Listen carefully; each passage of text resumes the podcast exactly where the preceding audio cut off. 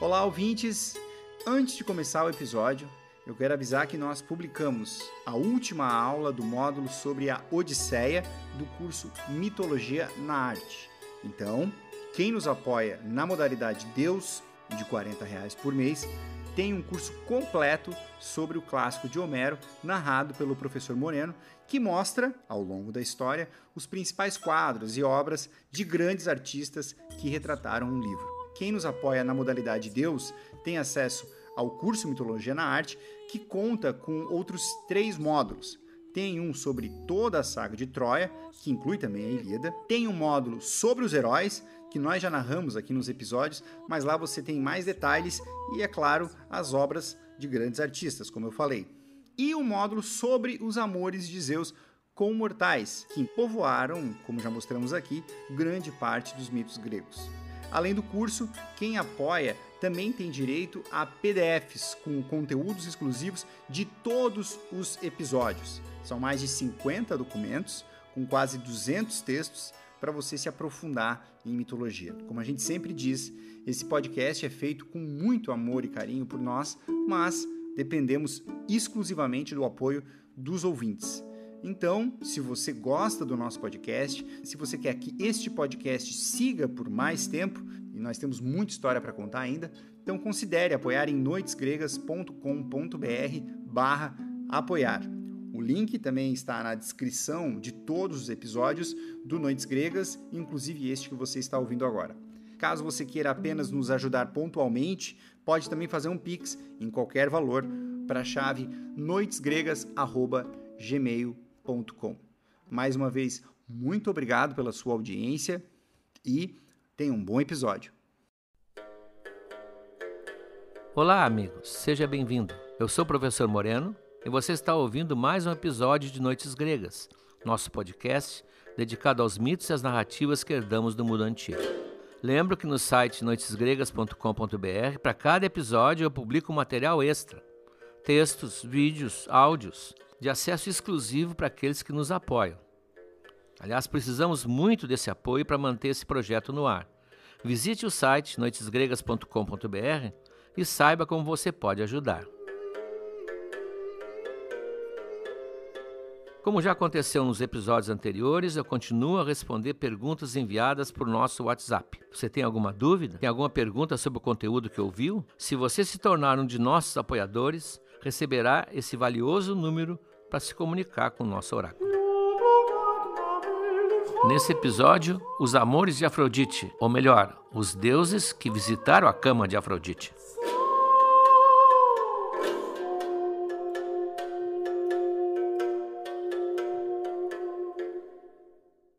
Num povo como os gregos, que inventaram uma deusa que tornava obrigatório o amor e que castigava aqueles que não o praticavam, é óbvio que a deusa do amor também teve que se apaixonar. Nós vamos tratar hoje dos amores de Afrodite, os principais amores de Afrodite, e também dos filhos que ela deixou e da importância para a mitologia. No episódio passado, nós vimos aquela cena, que é uma cena que é contada por Homero na Odisseia, em que ela é flagrada num adultério com Ares. Lembram que o Hefesto que é o deus da habilidade, o deus artesão, ao ser informado de que ele estava sendo traído, ele faz aquela rede de fios invisíveis, arma uma arapuca, uma armadilha em cima da cama, e assim que Ares e Afrodite vão para a cama, eles estão presos. Estão presos, os, os deuses são chamados aos altos brados, Hefesto os intima a ver aquela indignidade, todos vêm e já começam a rir também, porque a cena é ridícula. Ares está furioso e o Ares furioso ajuda os outros a rirem. Afrodite está despida, todos ficam admirando. Então aquela cena é uma cena importantíssima. Por incrível que pareça, porque daqui vão sair muitas coisas. Nós vimos que Afrodite não tinha, digamos assim, culpa dentro da ética do amor. Ela, como deusa do amor, e do sentimento, ela não podia realmente ser feliz nem aceitar aquele casamento que foi imposto a ela por Zeus. Nós vimos no episódio passado que Hefesto, ao libertar Hera daquele trono que ele a tinha aprisionado, ganha a mão de Afrodite sem que ela tivesse a oportunidade de opinar.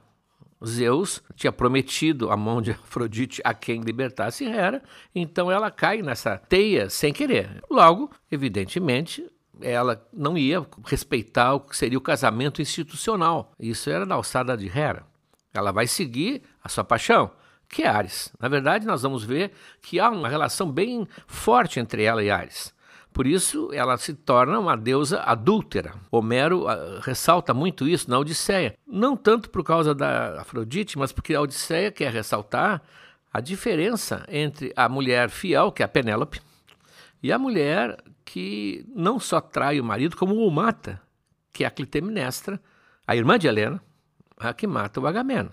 Então, nessa história, a Afrodite entra como exemplo do amor adúltero. Depois desse flagrante, em que todos os homens participaram, porque as mulheres se negaram a assistir, depois desse flagrante, ela acha melhor se retirar um pouco do limpo até o escândalo esfriar. Parece, tudo indica, que ela e Ares retomaram logo depois que ela voltou. Então, lendo as narrativas, o que se percebe é que Ares e Afrodite já eram um par. Por isso que o Ares tentou buscar o Hefesto para soltar a Hera, porque a promessa é que ele casaria com Afrodite. E quando ele falha, porque Hefesto o afasta com tochas incandescentes, ele fica cabisbaixo porque ele sente que perdeu. Mas eles já eram namorados. Por isso, eles mantiveram o romance ao longo do casamento com Hefesto, e assim que terminou, que esfriou, assim que os, os, os sites de fofoca pararam de falar, eles voltaram e voltaram a ser ligados. Na Ilíada, nós vimos, eu comentei, quando Atena joga aquela pedra no Ares e tonteia o Ares, cai no chão, Afrodite corre para defendê-lo, inclusive tenta enfrentar corajosamente Atena. Claro, faz isso para ser surrada, né, coitado. Mas eles estavam ligados. Na Ilíada, eh, o, o já ter casado com outra. Portanto, Afrodite está livre e está livre junto com Ares. Então, Ares é realmente o seu companheiro, é o seu consorte. O Hefesto é que interrompeu um pouco a situação, é que interrompeu um pouco essa, essa vida a dois.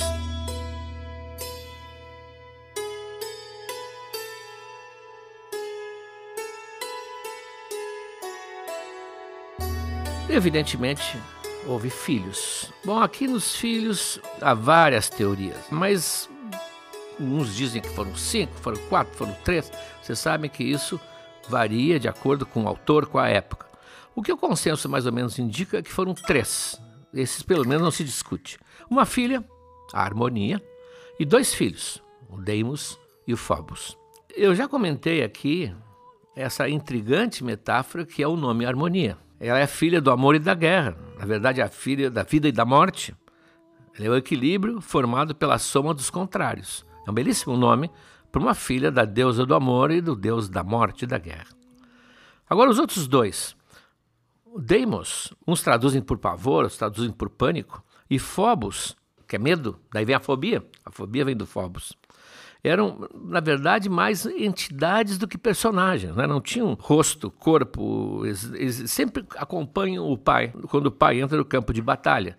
Eles infundem o terror nos inimigos. São dois companheiros ideais para o deus da guerra. Não podemos esquecer que o deus da guerra, Ares, em Roma ganhou o nome de Marte. E os nossos planetas ganharam nomes de deuses romanos, daí Vênus, Júpiter, Netuno, e o Marte, planeta Marte, que portanto é o Ares, tem dois satélites que foram descobertos, se não me engano, no século XIX, e o astrônomo que os descobriu, claro que o astrônomo culto, deu o nome a eles de Deimos e Phobos. Então, o planeta Marte hoje é acompanhado pelos seus dois filhos, os dois filhos né, da mitologia. Aí vem uma dúvida que muita gente se põe a discutir. Esses filhos nasceram antes do divórcio, portanto, debaixo do presumido casamento com Hefesto, ou nasceram um, alguns antes, alguns depois, um autor diz que a Harmonia nasceu enquanto Afrodite estava casada com Hefesto. Era filha de Ares, mas concebida, uma relação adúltera ainda. Mas os outros dois nasceram já quando Afrodite estava livre. Como a gente vai saber isso? Como vamos saber se nasceram antes do casamento, durante o casamento, depois, depois do divórcio? Ora, embora a gente esteja no século XXI, a mitologia grega, não esqueçam, é uma narrativa maravilhosa que nunca terminará de ser contada.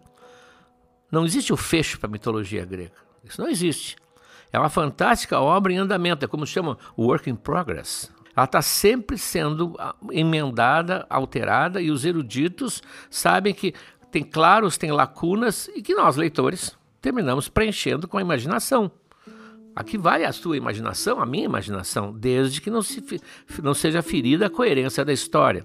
É dentro do verossímil, muitas possibilidades existem. Por exemplo, no caso dos dois filhos de Ares e Afrodite, os dois homens, a ordem não tem influência nenhuma, se foi durante ou depois, porque não vai mudar nada para o desenrolar da história. Não vai influir nada. Portanto, eu decido, minha imaginação decide, você também pode decidir instintivamente, e vai resultar daí que a história contada por mim e a história contada por você não é exatamente a mesma. Vão diferir em alguns detalhes, guardando, contudo, sempre, é claro, uma linha mestra comum que a própria narrativa impõe. Então, esses, é, esses detalhes, é, eles não alteram, ao contrário, eu próprio, quando nós chegarmos, vamos dizer, o episódio 90 do Noites Gregas, talvez eu já não concorde com alguma solução que eu tenha adotado na história quando eu contei o episódio 8.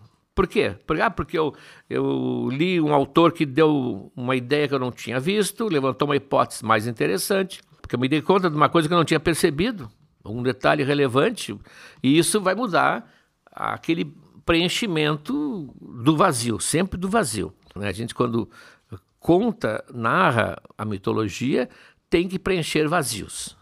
Mas não pode alterar as coisas que estão consagradas. Não podemos reescrever. Poder, podemos, mas é mau gosto reescrever uma história que vem sendo polida, lixada há, há milênios. Aliás, nesse caso aqui que nós estamos falando, da ordem, do momento em que nasceram os filhos de Ares, Afrodite, pois desse episódio eu recebi uma pergunta de um ouvinte, que eu vou responder no final, evidente, que levantou uma questão que torna mais plausível, para mim, aquela ideia do autor que afirmava que a harmonia nasceu quando Hefesto e Afrodite estavam casados. Não perca, você vai ver. Eu acabei de dizer que não importaria, mas a pergunta dela vai encontrar uma solução que vai nos apontar, eu acho, para a ideia de que a harmonia foi uma filha concebida quando estava ainda casada com Hefesto. Bom, não deixe de conferir.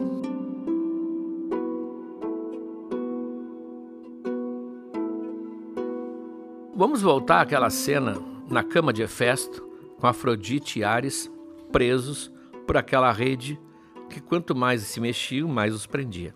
Em volta estão os deuses e, evidentemente, alguns com aquela cara de cretinos né, que o homem adquire, nessa hora, principalmente os solteiros. Então o Apolo está por ali, o Hermes está por ali, e o Apolo diz: Mas Hermes, como é que tu te sentiria assim, preso assim? Ah, tu aceitaria? Ah, tu estaria disposto a dormir do lado da Afrodite assim, preso? O Hermes responde: Olha, Apolo, eu podia estar emaranhado ah, em laços três vezes mais numerosos e com vocês todos em volta me olhando dormir ali, se eu pudesse estar ao lado da dourada Afrodite.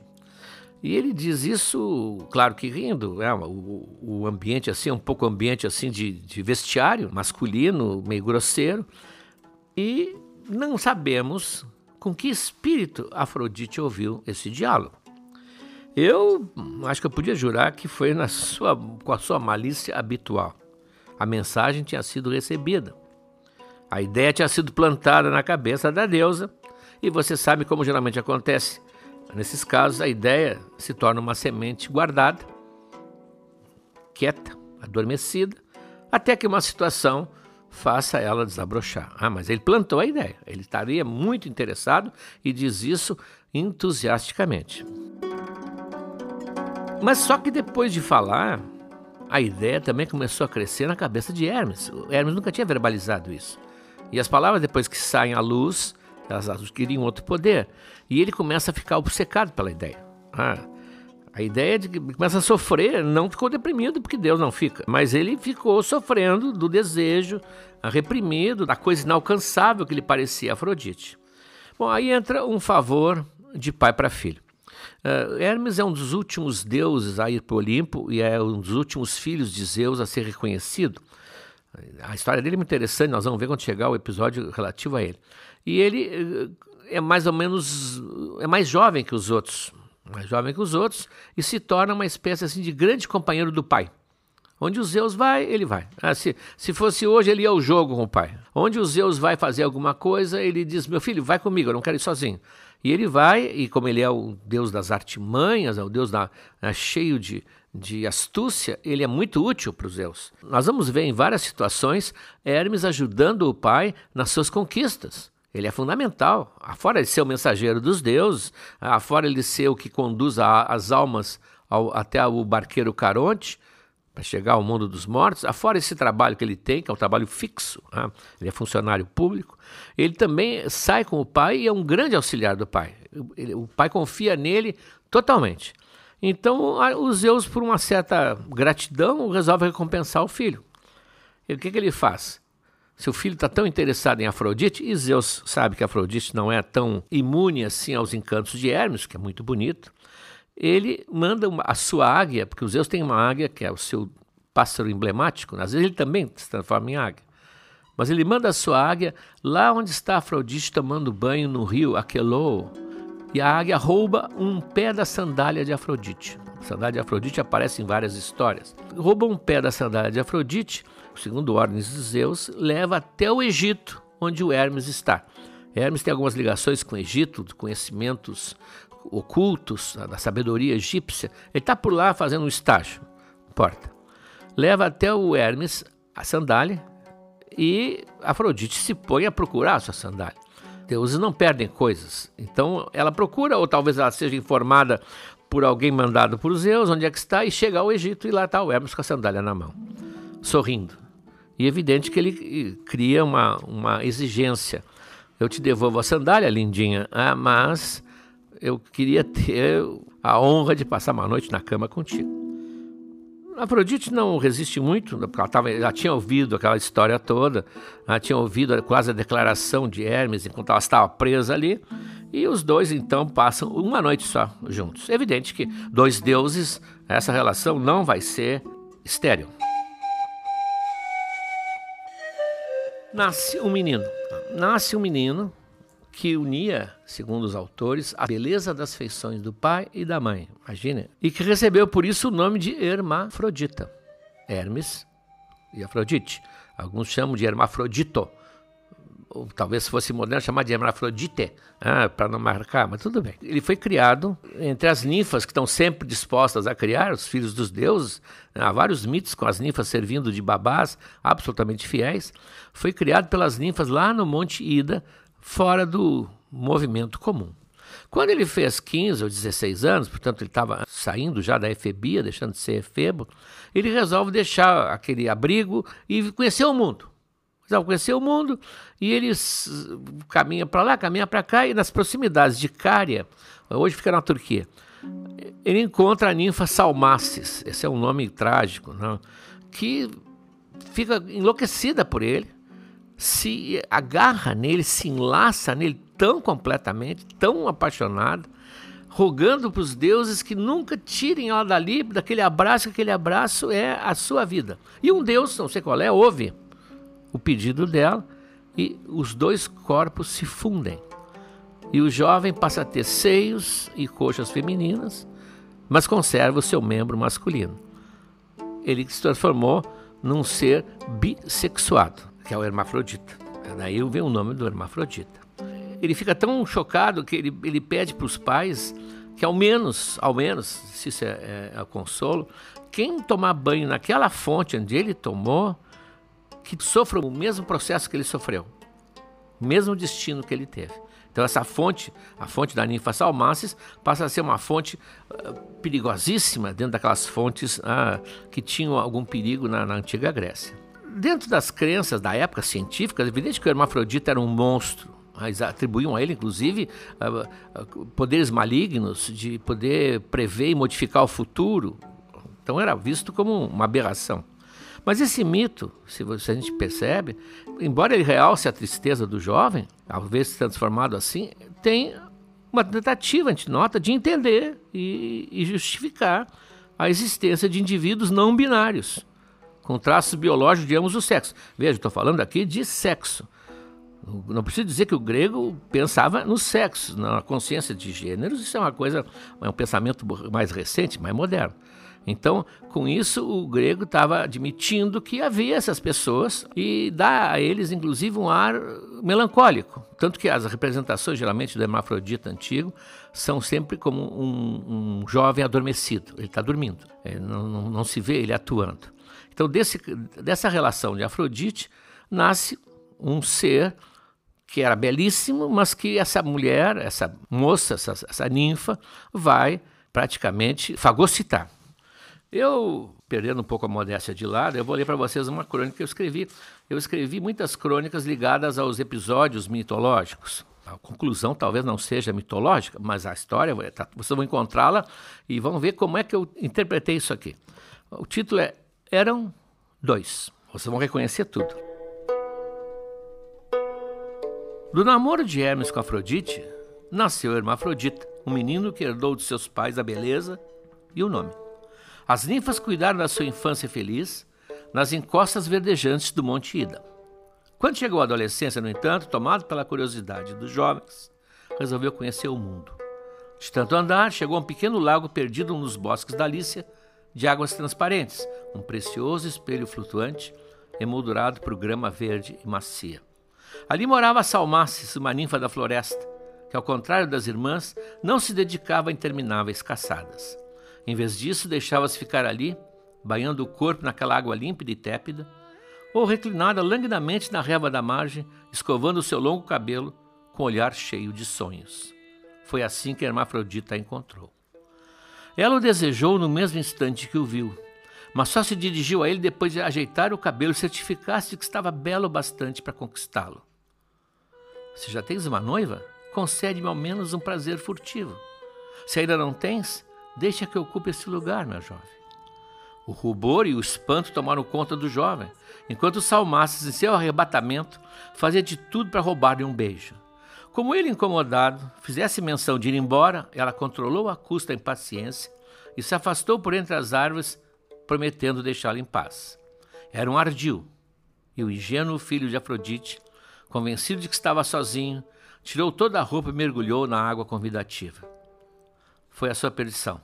Salmaces, que o espreitava, não conseguiu se conter quando viu o corpo dele todo molhado.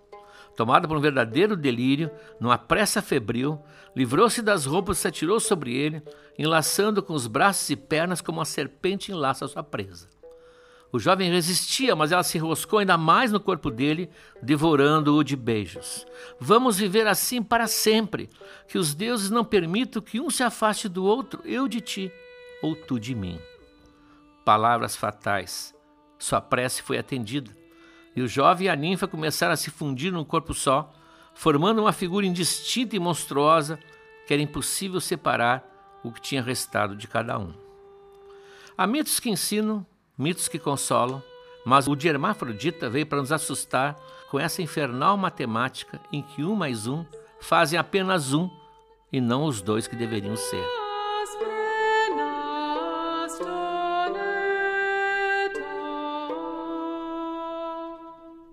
Não existem outros mitos específicos para a relação de Afrodite com os deuses. Nós vamos ver depois a relação dela com alguns mortais, sim. As histórias que são contadas com detalhes são realmente a de Ares, evidentemente, e a de Hermes, por causa desse personagem. Mas ela teve também uma relação com Dionysus. Ninguém diz mais ou menos como foi em que momento se encontraram, não se encontrou nenhum detalhe, nenhum mito. Daqui a pouco se encontra um fragmento, alguma coisa que deu uma pista. Só que eles tiveram relacionamento e, obviamente, Afrodite ficou grávida. Filho de Dionysus, o Dionysus, vocês lembram que eu falei num dos primeiros episódios, alguns chamam de Dionísio, outros chamam de Dioniso. Eu prefiro Dionysus, porque é uma das maneiras de chamá-lo, e isso evita confusão com reis e tiranos da Sicília, que tem vários. Ah, Dionísios. Então, o Dionysus é o deus do vinho, o deus do êxtase, o deus mais pagão que já houve no panteão grego, o último a chegar, como nós vamos ver depois. O problema é que ela sempre, é que Afrodite sempre foi vista por Hera com reservas. A Hera tem um grande ressentimento por Afrodite, por ela ser mais bela, por ela ser mais jovem e por ela ter ganho fisicamente ganhou um troféu, aquela maçã, a maçã, a cena que aqui voltaremos tantas vezes, em que Paris deu a ela o título de a mais bela, a mais bela deusa. Então Hera não não segura o seu ressentimento e ela tem maneiras, vocês viram, oblíquas de agir.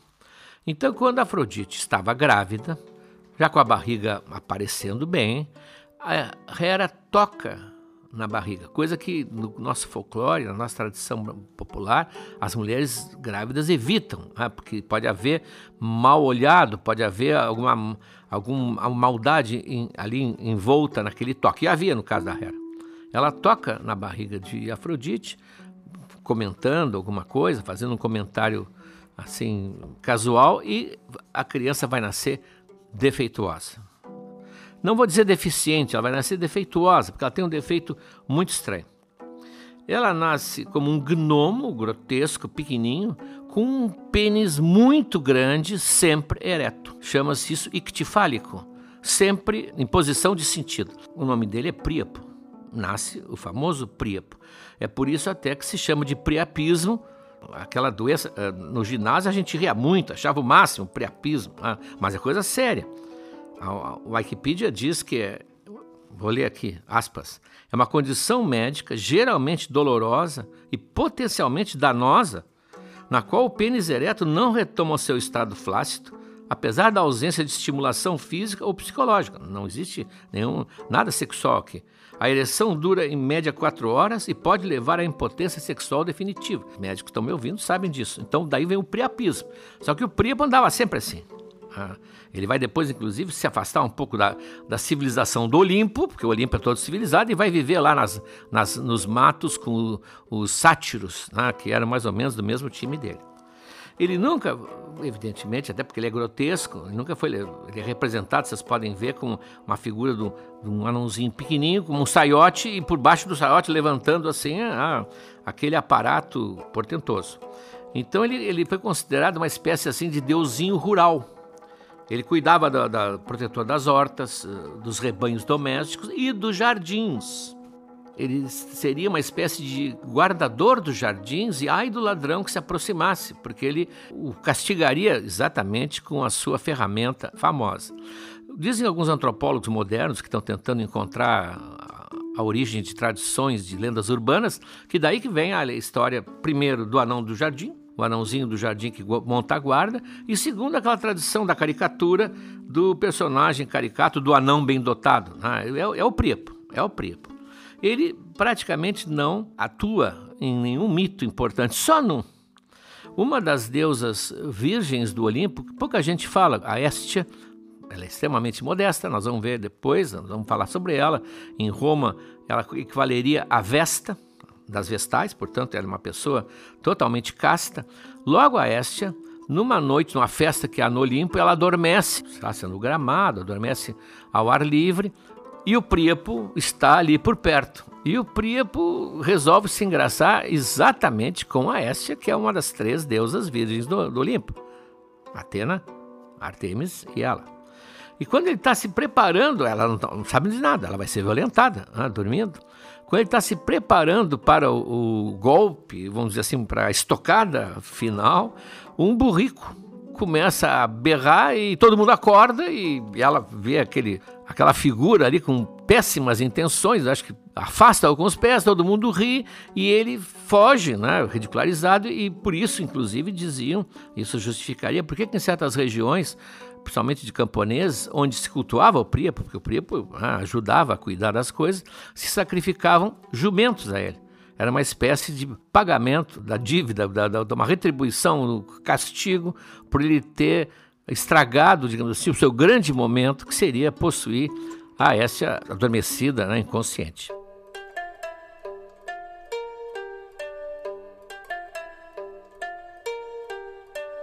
Bem, como você viu, Todas as relações extraconjugais de Afrodite produziram filhos.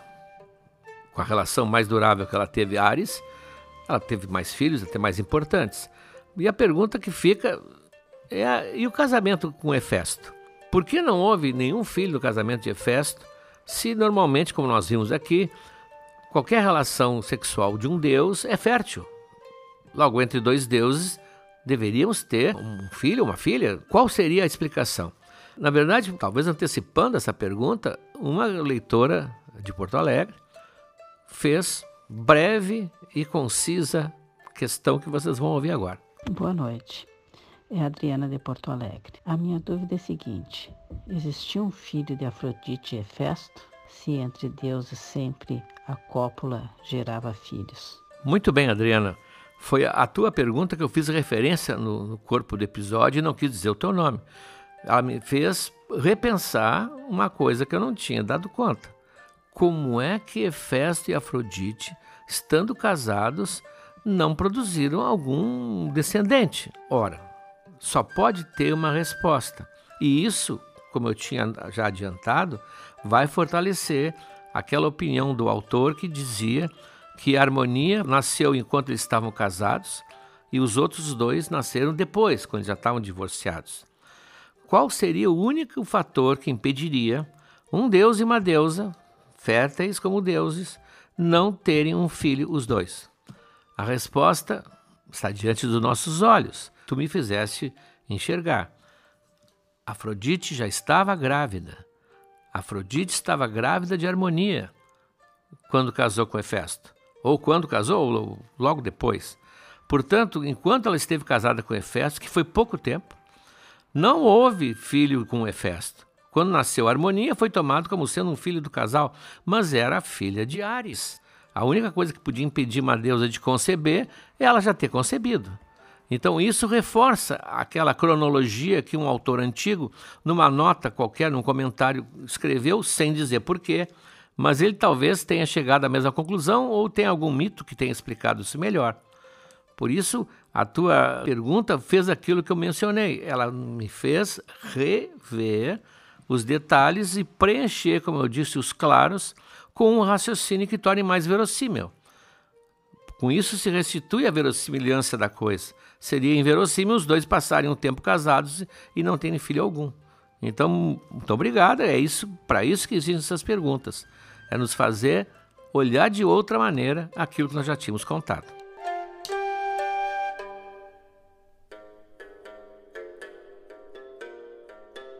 Agora com Felipe, a relação do material exclusivo deste episódio. Bom, ouvintes do podcast Noites Gregas, no cardápio de conteúdos exclusivos deste episódio, nós temos um texto do professor Moreno sobre o nude Afrodite, tem também uma fábula do poeta Esopo sobre Momo, Momo é um personagem da mitologia extremamente sarcástico, muito crítico e chato, digamos assim, que consegue achar um defeito em Afrodite, veja só. Tem também um texto sobre o misterioso cinturão mágico de Afrodite, a gente já falou aqui sobre ele várias vezes, né? E outras tantas representações de Afrodite na arte. Lembrando que quem apoia Noites Gregas tem acesso a uma área exclusiva, onde já publicamos vários textos para quem quer conhecer mais sobre mitologia, e os que apoiam na categoria Deus também recebem aulas quinzenais do professor.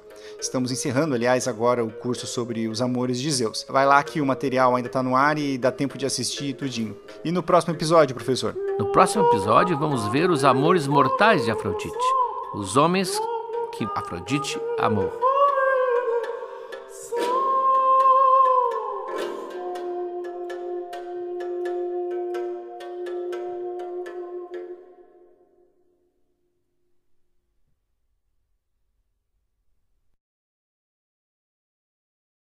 Olá, amigos!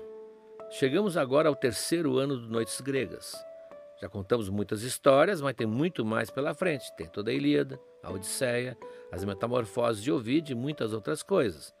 Mas para que a gente consiga seguir em 2023, para produzir esse podcast que nos dá muito prazer, mas também muito trabalho, nós precisamos do apoio de vocês. Acesse noitesgregas.com.br barra apoiar o link está na descrição desse episódio. E veja como você pode ajudar. Um abraço.